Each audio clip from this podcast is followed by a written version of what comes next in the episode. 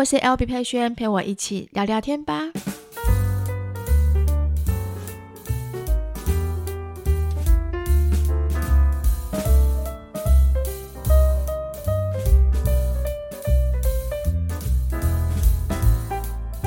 Hello，大家欢迎回到今天十月六号星期五的 Podcast。十月六号了耶！大家看到十月份这个数字，有没有觉得特别不一样？代表再过两个月的时间，两个月多的时间，二零二三年就要过了。我总觉得今年真的过得很快，就是不知道怎么讲那种感觉，就好像有人在偷偷帮我的时间调快一点二倍、一点三倍那种感觉。但应该自从是有了小孩子之后，我都觉得时间过得很快。我还记得我在二零二三年的时候才写下今年的目标，然后不知不觉哇，就这样到了二零二三年的年底了。那有一些目标已经完成，那有一些目标还在努力当中。我觉得有设定目标是一件很棒的事情，就是嗯、怎么说？你可以在你的脑袋里面有一个规划，就好像有个方向可以让你往前进、往前走。那我以前呢，在业绩单位的时候，就是还没有小孩、结婚之前，在业绩单位的时候，曾经有位主管跟我说，就是你帮你自己设定目标，绝对不能设定太设定太低，也不要帮自己设定太高，你应该帮自己设定一个数字是，嗯，我打个比方好，假设说你现在的目前业绩是。呃，可以达到，你觉得你可以达到五十万是一定可以达到的，那你就要帮自己设定八十万或者是一百万，因为人呢总会在这个目标里面，就是会一直努力，一直努力，可是最后最后面你达成的时候，一定会超出你原本预期的，你懂我的意思吗？就是呃，我那时候有测试过好几次这种状况，就假设说我今年的目标，我希望可以存个三十万好了。那三十万是我基本，我觉得我按照我的呃节奏这样存下去的话，我一定达得到。可是我不要这样写，我帮自己写，我希望我可以存到七十万。然后呢，我就会朝七十万这个目标看，然后一直努力，一直努力，一直存，一直存，存到最后的时候，你会发现，到年底的时候，要看你回去当初设定的目标的时候，你会发现一件事情，诶，你还没有完成到那个七十万的目标，可是你也有完成到六十几万。就是这是人的一个应该应该这样怎么讲？就是人的一个特别的个性嘛。就是我都会这样子，就是我会帮自己设定目标再高一点点，所以我一定会超出我原本的目标。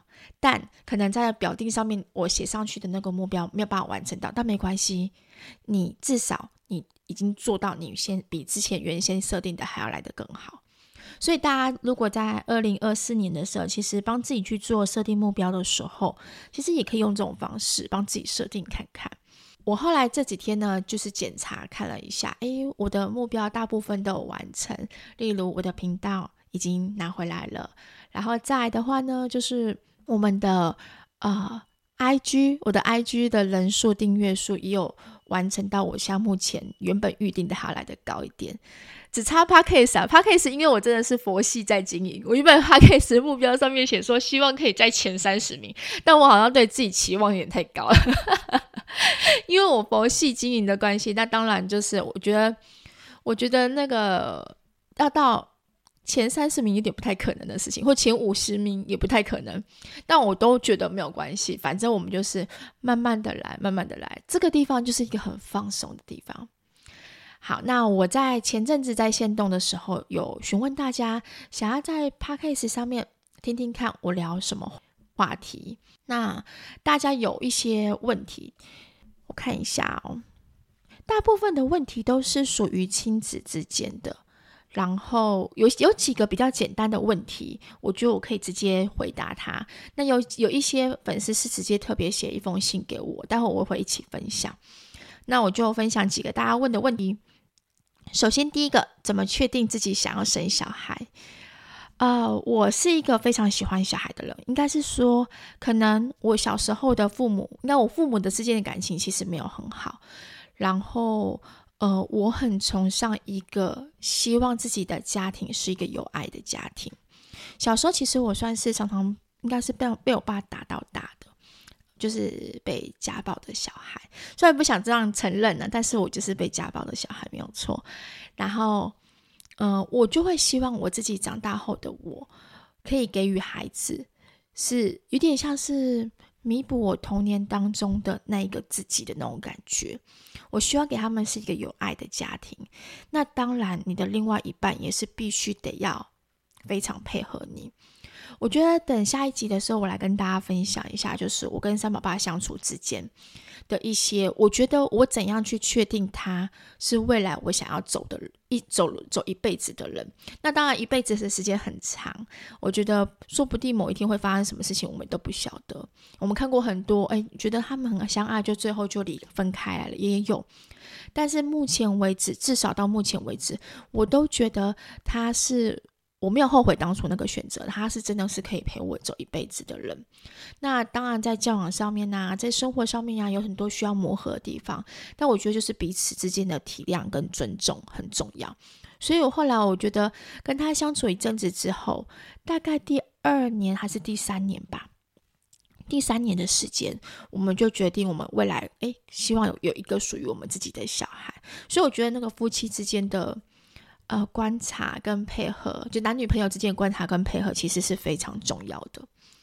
好，再来的话，有人问说，会想小孩子出国留学吗？嗯，如果有能力的话，当然会希望。我希望孩子可以去国外看看不同的世界。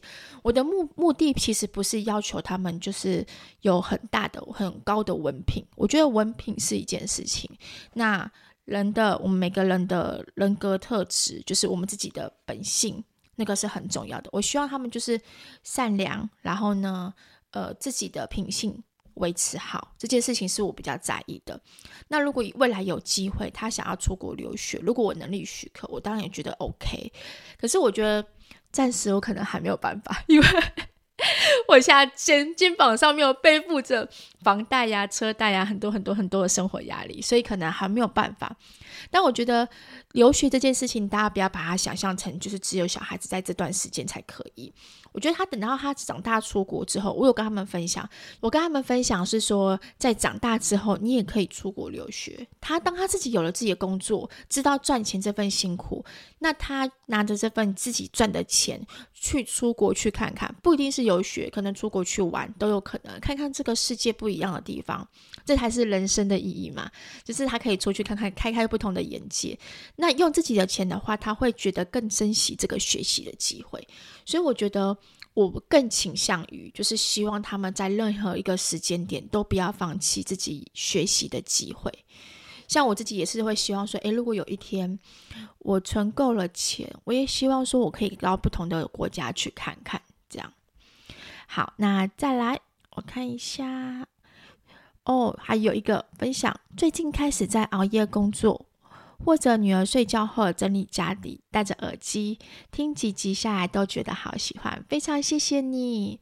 我也希望我自己的存在，就是 Podcast 的存在，是可以给大家一个陪伴感，并不一定我说的话都是对的，但我觉得就是一种互相分享彼此当下的心情。好，婆媳跟姑嫂相处之道。这个的话好像还蛮多人问的耶，因为可能看到我跟我婆婆，还有跟我嗯小姑、小姑的相处之间还蛮不错。可是我觉得这并不是一定，因为我跟他们的相处模式是很长很长的一段时间磨合。我曾经有分享写过一篇文章，就是我觉得如果今天以后未来我的小孩子娶了老婆。我一定会要求他们跟我分开住，因为第一个，两个人的生活习惯就是不同的，我们就是在不同的呃生活习惯、不同的家庭长大的，但我们却要为了彼此去磨合、去配合对方的习惯。那我也不可能一直要我婆婆去配合我的习惯，她已经这些习惯她已经养成四五十年、五六十年了，那我怎么还可能还要求她？那也有我可能我很多动作，可能很多方式。他看不习惯的，但那是我自己的生活方式啊，所以我觉得最好的方式是有一段距离，大家彼此尊重，这个是最好的。那我觉得我跟我婆婆跟我小姑一开始在相处的时候，其实我们也是有一段时间的磨合期。这磨合期，我们也曾经嗯吵过架啊，或者什么。我是不会吵架的人，不是我去吵架，就是。呃，三宝爸会去帮我去沟通，但是呃，沟通下来，我觉得感谢主的一件事情是，我婆婆跟我小姑都是属于一个非常能够呃沟通的人。那当然，我知道有一些人可能没有办法沟通。我也不是说每一个呃关系，就是家庭之间的关系，我都维持的很好。但如果没有办法沟通的对象，我就会选择呃，就是保持距离，尊重他，他有他的生活，我有我的生活，我们彼此不要去干扰互相的生活，这样就好了。太多时候都是干涉太多，再来就是比较。有的时候我们会去做一个比较动作，你看他他过得怎样，这样我过得怎么样怎么样，然后比较下来的时候，其实心里的那个心生那个嫉妒啊，或者心生那种想法就会越来越不好。所以我觉得大家就是保持一个距离，保持一个关心，简单的关心，这样就好了，就 OK 了。如果今天对方不喜欢我，我也不会去强求说你一定要非得要喜欢我，我好好过好我自己的生活，这样就 OK。好，再来的话呢，还有人问我如何买车、选品牌、镀镀膜、保养车，这个我可能就没有办法问我了，因为我们是新手，就是我们不是对车子是完全不了解的，所以我们第一台车选择是新车，我们不是选择二手车，那就是因为我们对车子的东西是完全不了解，我去买二手车，我不知道里面到底是可能被别人改装过变成什么样子的状态。所以我们两个的想法就是第一件事情去选择新车。那选择新车的时候，我们那时候只是考量在价位，就是我能够负担得起的车贷，然后车子。所以我们一开始没有选择修旅车，因为比较贵，所以我们就是选择一般的房车，然后开起来坐起来舒服，这样就好了。所以其实其他东西我们都没有去考量太多。所以这个真的问我不准，我不是专业的。好，L B。妈咪小时候的专科生活，嗯，我的专科生活也是另外一个故事。但我觉得那时候的我，嗯，要讲说快乐吗？我觉得非常不快乐。这也导致我现在目前对于我儿子。嗯嗯，他现在目前上国中，未来可能上高中或高职的选择，其实让我有点点恐慌，因为来自于我过去专科的选择、专科的回忆，所以其实我会担心孩子会跟我一样，就是不知道自己的未来要做什么事情，不知道我未来要什么方向，所以这件事情其实是让我一直觉得有点点困扰的。我最近还在调试中，等我。调试完，整理出来一个头绪之后，我再跟大家分享，顺便分享我小时候的专科生活。好，以上大概是都是大家问的这些问题，然后我有收到一封信，这个这封信的话，我有征求就是粉丝的同意，然后分享给大家。但我觉得这个东西是，嗯，我以前的我。遇到的问题，然后也是我在某一段时期我会觉得非常彷徨的时候。那我相信，当你成为妈妈之后，不管今天是全职妈妈还是在职妈妈，其实一定会有某种时期，你对于这方面的未来，你会抓不到方向。好，那我先简单念一下他的信哦。L B 你好，之前你的 podcast 里有提到吸引力法则，有些问题想要请教你。目前我是一个全职妈妈，小孩刚上学，我预计年后开始工作。我是一个没对没对什么特别感兴趣的人，也不是一个有专长或特别突出优点特质的人。对于未来没有什么目标和期许。以前到现在，我总是会羡慕别人的生活有多精彩，总是抱怨自己赚的不够多，花的多，无法存到钱，无法去旅游。尤其是这两年。我渐渐觉得我的生活只有家庭，每天都在打理孩子的一切，总是想在家人下班回家能够把我自己所有的家务事先做好。孩子晚上睡觉需要我陪，我就陪他睡觉。我也是一个喜欢把所有的事早点做完，需要晚晚上的时间是舒舒服服坐在沙发上面休息看电视。不过总是很难，我的个性很着急。我觉得当时间不够的时候，我就会觉得很赶、很焦虑。时常小孩觉得妈妈为什么要一直赶着他去洗澡、去干嘛？我也不是不知道要请另外一半帮忙，只是我觉得只有他一个人在负责家里的经济，上班已经很辛苦了，不希望下班也都让他觉得无法休息，所以我几乎所有事情都包办。有的时候他会主动帮忙，或者是休假的时候，我比较会主动请他帮忙。但这两年，我觉得我很没有目标，我不知道我自己想要的是什么。我知道我现在所做这些是我的责任。但我开始有些怀疑，这些都是我想要的吗？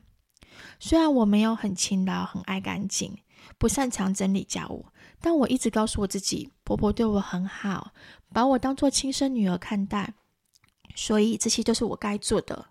但这真的是我要的吗？就像你说的，我都没有期待好的事情发生，所以生活就会一如往常。我想改变，我想写下我想做的事。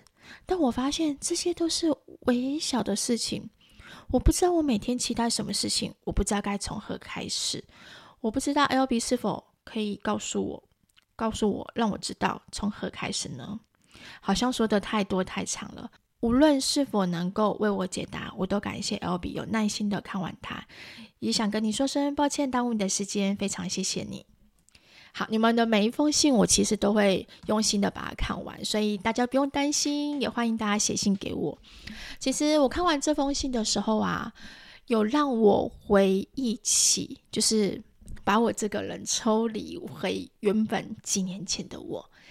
几年前的我，我其实是从怀孕开始，第一胎怀孕开始，那时候我就没有开始在工作，可能前面半。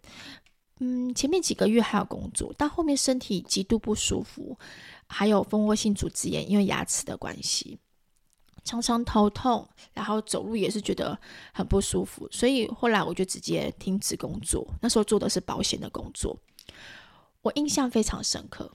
那时候当我停止工作的时候，曾经有一个主管就告诉我：“你这样子一怀孕就增加自己先生的压力，然后就不工作。”你应该是想办法去工作，就算你今天不工作没有关系啊，你就直接去找一个做手工也可以啊。但重点是你有没有这样想过？其实这个主管啊，当他讲这句话这些话的时候，当下的我，当然我没有说什么，因为我这个就是面子特别的好强。但其实他在我心里面有重重的打击到我，因为我突然间觉得，我一怀孕之后，我好像就变得没有用的感觉。就是没有工作，没有钱，就代表是我没有用。我的价值就是被你们定义在钱这件事情身上，就是没有产值的能力的人，所以造成其实我心里是有那么一点点的自卑感。好，那后来呢？等到我怀孕结束，生完小孩子，那当然家人都是期许我可以出去外面上班，就像以前一样继续上班。大部分的人总会认为两个人赚。会比一个人赚还好。好，那我回去开始工作了。可是我工作一阵子之后，我发现我工作的非常不快乐，因为我的心是完全没有办法在工作上面的，我的心还是在小孩子身上。但那是我，我跟像目前这位妈妈聊的这个东西是完全不同立场。我只是想说，呃，我中间的段这段时间的转变其实这样子。后来呢，我就跟三宝爸商量，刚好家里面的。呃，原本是婆婆带小孩嘛，可是婆婆后来又要去上班了，所以后来我就变成是我再回来继续带小孩。带小孩的这几年当中，我开始也有这种感觉，我觉得我好像都一直在依靠着老公，我生怕我自己会给他很大的负担。那尤其是带小孩。带小孩，小孩子需要吃嘛，需要用嘛，买尿布啊什么什么的。我买尿布都不不会买到非常贵的，什么邦宝适啊不会，我们都是买宝贝天使，比较便宜一点点的。然后买一送一的时候我就买很多，然后去全联的时候我也会买比较便宜的或是打折的东西。我总觉得我如果可以的话，帮先生多省一点钱，那我就帮他多省一点钱。但是心里还是有很大的不安全感。我觉得那个不安全感不是完全来自于钱，而是来自于说你很害怕一件事情是过几年的自己会不会就这样子，还是我的我的想法，我的成就，应该是说对自己的认认同自己的价值，是不是就在这边就到此为止？所以其实我心里好几次也都会问自己说，我是不是呃照顾小孩就这样子了，然后维持家里、打扫家里就这样子了，等三四年、四五年之后，我就就还是一样这样的我。可是我想先跟大家说一件事情，这样子的自己没有错，这样的自己没有什么不好。很多人都觉得，好像就是在家里带小孩，还在在家里呃打扫家务这件事情，这样子的人设身份，是一个没有产值，因为他不会赚钱，没有产值，没有什么什么，然后可能他大家也会把他设定为说你就是一个没有目标的人，但其实完全不是。你们要知道，做这些东西其实是非常非常辛苦的。我的后来每次到一个这个矛盾点的时候，其实三宝爸都会很鼓励我一件事情，他都会说：“我们不是就说好要分工合作吗？”你们如果听前面几集，你们应该就知道，曾经有一集我跟三宝爸有聊过这件事情。我们就是说好分工合作，他是在外面就是赚钱，他回家的时候就是希望我可以一小孩子就是照顾得很好，这样他就可以放心。他说：“你有你的价值在，你不是没有你的价值在。”所以你不要觉得自己是没有用的，你不要觉得自己，而且我觉得你带小孩带得很好，然后你家里的维持不错，你让我觉得我可以很放心。与其把小孩子交给别人，我觉得你在这在你手上去照顾，我更可以放心的去工作。所以他会给我这样子肯定，这样的认同，让我告诉我自己说：“嗯，好，对，没错，我还是有价值的。”好，所以我自己那时候其实慢慢的。调整自己的心态，当然这种心态就是像职业倦怠期一样，每三个月、六个月我就会跑出来一次。我那时候没有学雾眉，我也没有做任何 YouTube，都没有，就是没有任何的工作。我不知道我自己应该要呃从何开始。如果我未来要找下一份工作的话，我要从何开始？可是我就是有一种想法，心里告诉自己，我不会就是现在目前这样子的我。所以我开始写部落格，我开始习惯会把小孩朋友的生活日记都写下来。那时候很流行无名小站啊、皮克邦啊，我都把他们每个月每个月的生长日记，还有我用过的好物，我觉得很好玩，很还不错，可以分享给大家的，我就会分享。然后接下来开始。因为带小孩的过程当中，我开始碰触了烘焙的东西。我碰触了烘焙东西，所以觉得哎，烘焙也好，还还蛮不错的，而且也很疗愈。就在那过程当中，我心里是开心的，所以我就开始玩了烘焙。玩了烘焙之后，我就会开始做记录。我觉得我现在目前所做的一切，都是过去那时候的我，开始慢慢的给自己一点点、一点点的方向，然后。让现在的我养成这个习惯，会喜欢拍片，会喜欢写记录，会喜欢分享这件事情。所以我觉得你们不要去小看自己的任何一个习惯，即使没有目标也没有关系。先不用去想说未来我的我会变得怎么样，可是你要先想一件事情是：现在的我只要做出这件事情，有可能就会改变未来未来的自己。这就是原子力量的习惯。我现在想想，对，没错。我当初如果有这个习惯，每天这样更新，每天这样更新，然后记习惯记录这些东西，所以让现在的我不做这些动作，我会觉得浑身不对劲。再就是呢，我跟大家分享是，对每一个事物，我建议大家都可以敞开心胸。就是如果你一定会有一个你特别喜欢的事物，就像有些人他喜欢打扫，他喜欢归纳，喜欢收纳。两三年前、四五年前的我们，从来没有想过，现在有个职业叫做整理师、整理收纳师，对吧？所以那些很多很多的整理师，他们都是来自于他们过去他们的兴趣，造就于他们现在这些职业。还有有些人，他们喜欢瑜伽，喜欢运动，最后呢，就自己就变成是瑜伽老师。那我自己呢，是因缘际会，在我带小孩的过程当中，我去上了一个。韩式的半永久的课程试上，上完之后，我觉得，诶，我对我觉得我对这个东西，我觉得还蛮有兴趣的。我觉得我可以学学看。但那时候的我没有想过说未来的我会变得怎么样。我只觉得，如果今天是个技术，学了一技之长，留在我自己身上，对我来说其实都是有帮助的。所以我就去学习。那最后慢慢的，一直不断的让告诉自己要进步，要进步，要进步，才会变成现在的自己。所以我觉得我鼓励所有现在目前的全职妈妈们，你们其实，在带小孩的过程当中，不要去害怕，也不要去否定你自己。即便你今天只是带小孩哦，还有一个说故事这件事情，有很多 podcast 的那个说故事的频道，那些都是很爱说故事的妈妈们哦。你有想过说，平常帮自己呃抱着自己小孩子说故事，那最后是为所有的小朋友说故事？我觉得这点是也是我觉得蛮特别有趣、特别棒的事情。所以你们自己可以去慢慢的观察自己的东西。那假设你说真的，我真的就找不到这些小事情、这些东西，日复一日，每天都在重复做的事情，就让我觉得很心烦，没有没有没有方向了。我真的不知道我自己可以做什么，那你就先把先把自己的心静下来。有的时候啊，你会发现一件事情，我要的不多，我反而可以得到平静。通常很多时候，我们是就像你刚刚在文字里面写的，我总会去羡慕别人，我总会看别人的生活。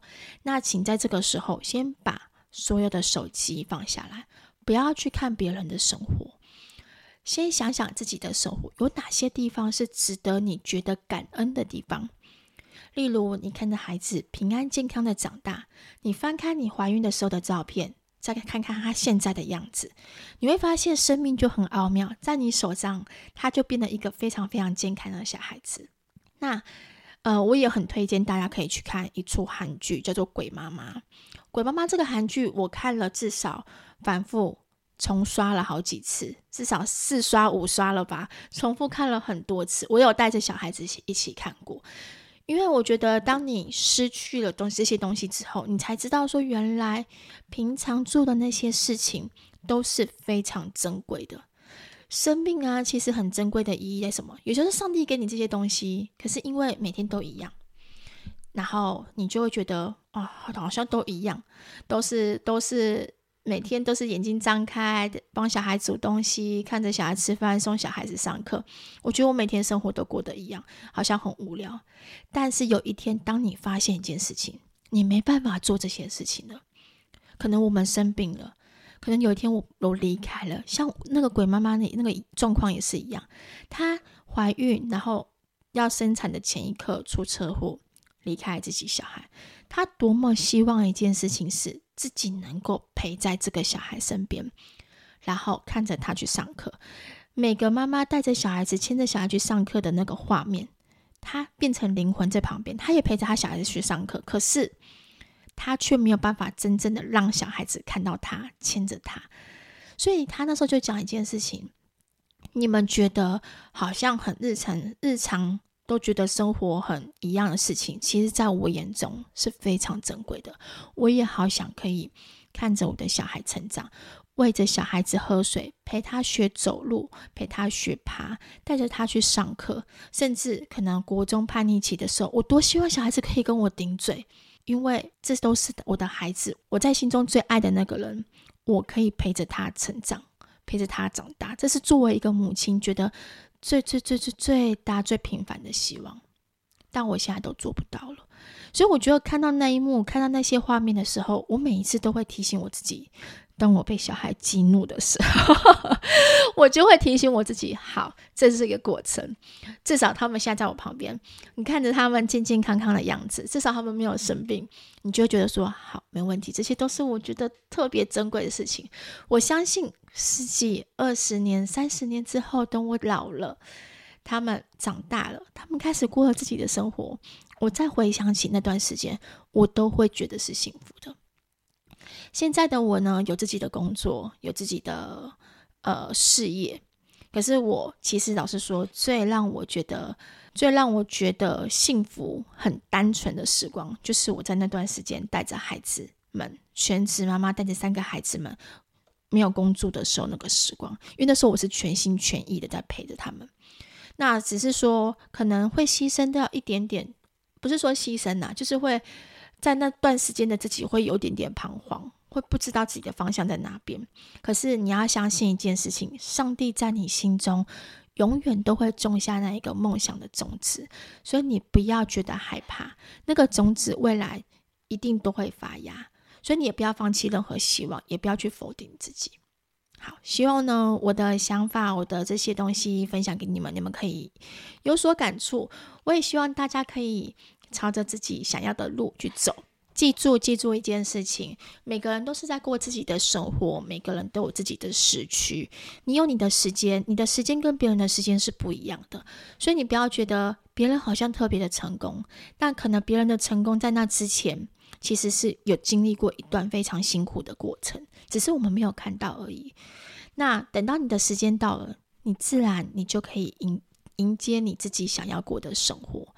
那重点是你心里绝对不要放弃任何的期望。好，那今天的分享简单到这边，希望你们大家会喜欢。那二零二三年的时间，这年就快过了，大家可以好好想一想，哎，还有什么事情还没有去完成的？可以带小孩出去走走，还是你们想要去露营？哎，之后露营季可以开始，我现在已经开始在找露营区了。只是露营真的，呃。不好找，假日的露营区不好找，真的都要提前。我看好多露营区，假日的时间提前的时间都已经满了，大家可能半年前就预约了吧。那我觉得台湾的旅游，因为之后就廉价了嘛，我觉得让我觉得有点，嗯，要怎么讲？觉得困扰的一件事情是，台湾的旅游饭店真的好贵哦。我们一家五口去住，假日的话，哇，真的是像什么南投啊、宜兰啊，我去看宜兰，一个晚上要两万多块钱。我真的吓死我，两万多块钱一个晚上诶，我真的花不下去。后来我们就想想算了，干脆就带小孩子，呃，就是一日游那一种，出去走走，然后回来再住家里面也 OK，这样子也可以。对，并不一定要去外面住宿，不然那个这个价格真的是，这必须我真的花不下去，真的是觉得多存一点，以后再来出国可能会比较划算一点。好，那就分享到这边喽。祝大家连假愉快，我们下期见，拜拜。